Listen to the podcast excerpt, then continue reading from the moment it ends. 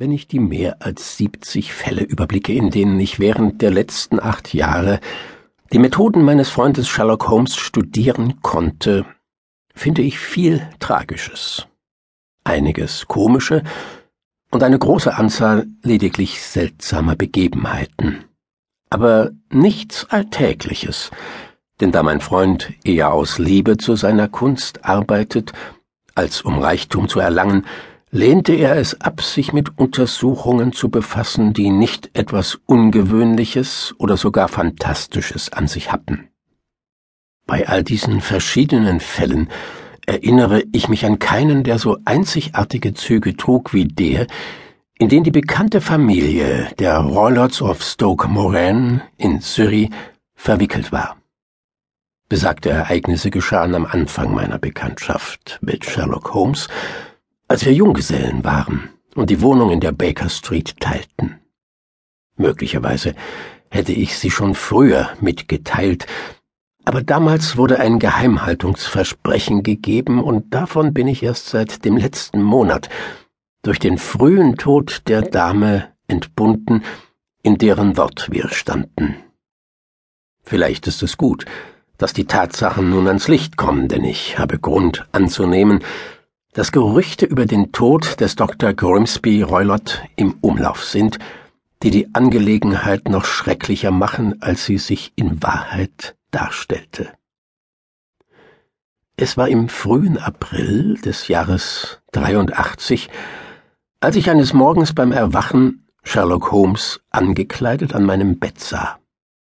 Gewöhnlich stand er später auf, und ich blinzelte ihn ziemlich überrascht an, da ich bemerkte, dass die Uhr auf dem Kaminsims erst Viertel nach sieben anzeigte, vielleicht auch ein wenig unwillig, denn ich war regelmäßig in meinen Gewohnheiten.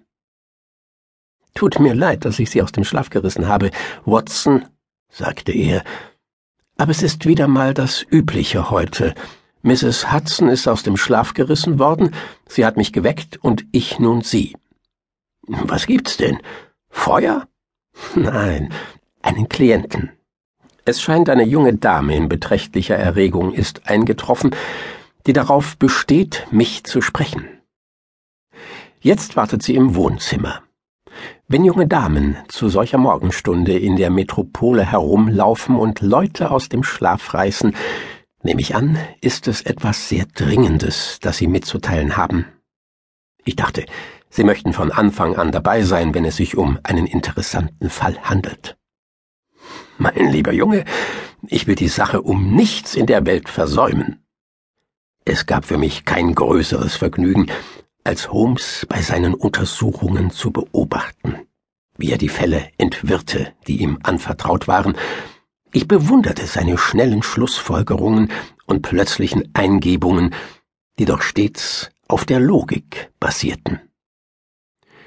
Ich warf mich schnell in die Kleider und nach wenigen Minuten war ich bereit, meinen Gefährten ins Wohnzimmer zu begleiten.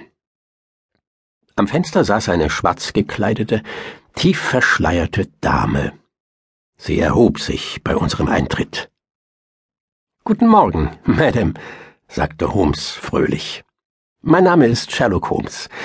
Dies hier ist mein guter Freund und Gefährte Dr. Watson, vor dem Sie so offen sprechen können wie vor mir. Ah, ich sehe, dass Mrs. Hudson den guten Einfall gehabt hat, Feuer zu machen. Bitte setzen Sie sich näher an den Kamin, und ich werde eine Tasse heißen Kaffee bestellen. Sie zittern ja. Ich zittere nicht vor Kälte, sagte die Frau mit leiser Stimme und setzte sich auf den angebotenen Platz. Sondern? Vor Angst, Mr. Holmes. Es ist der Schrecken. Sie hob den Schleier, als sie das sagte, und wir sahen, dass sie sich wirklich in einem erbärmlichen Zustand von Aufregung befand. Ihr Gesicht war erschöpft und grau. In den ruhelosen Augen stand Furcht, wie man es bei gejagten Tieren kennt.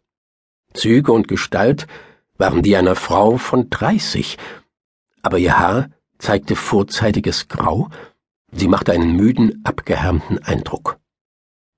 Sherlock Holmes musterte sie mit seinem schnellen, umfassenden Blick. Sie brauchen keine Angst zu haben, sagte er beruhigend, beugte sich vor und tätschelte ihr den Unterarm. Wir werden bald alles in Ordnung bringen, daran zweifle ich nicht. Sie sind heute Morgen mit dem Zug gekommen, wie ich sehe? Sie kennen mich? Nein, ich sehe eben die Rückfahrkarte in Ihrem linken Handschuh. Sie müssen früh aufgebrochen sein, da Sie doch bis zum Bahnhof noch ein gutes Stück über schlechte Straßen mit dem Dockhart zurückgelegt haben.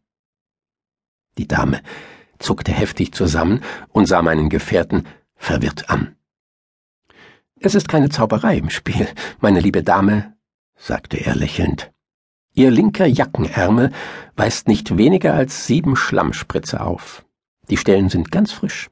Es gibt außer einem Dockhart kein Fahrzeug, das auf diese Weise Schlamm hochwirft. Und selbst auf ihm bekommt man solche Flecken nur, wenn man links vom Fahrer sitzt. Welche Überlegungen Sie auch anstellen mögen, Sie haben völlig recht, sagte sie.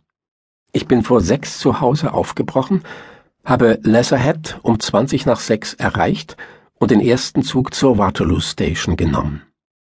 Sir, ich halte die Anspannung nicht mehr aus. Ich werde verrückt, wenn sie weiter andauert. Ich habe niemanden, an den ich mich wenden kann. Niemanden, außer einem, der sich um mich sorgt, und dieser arme Bursche kann wenig ausrichten.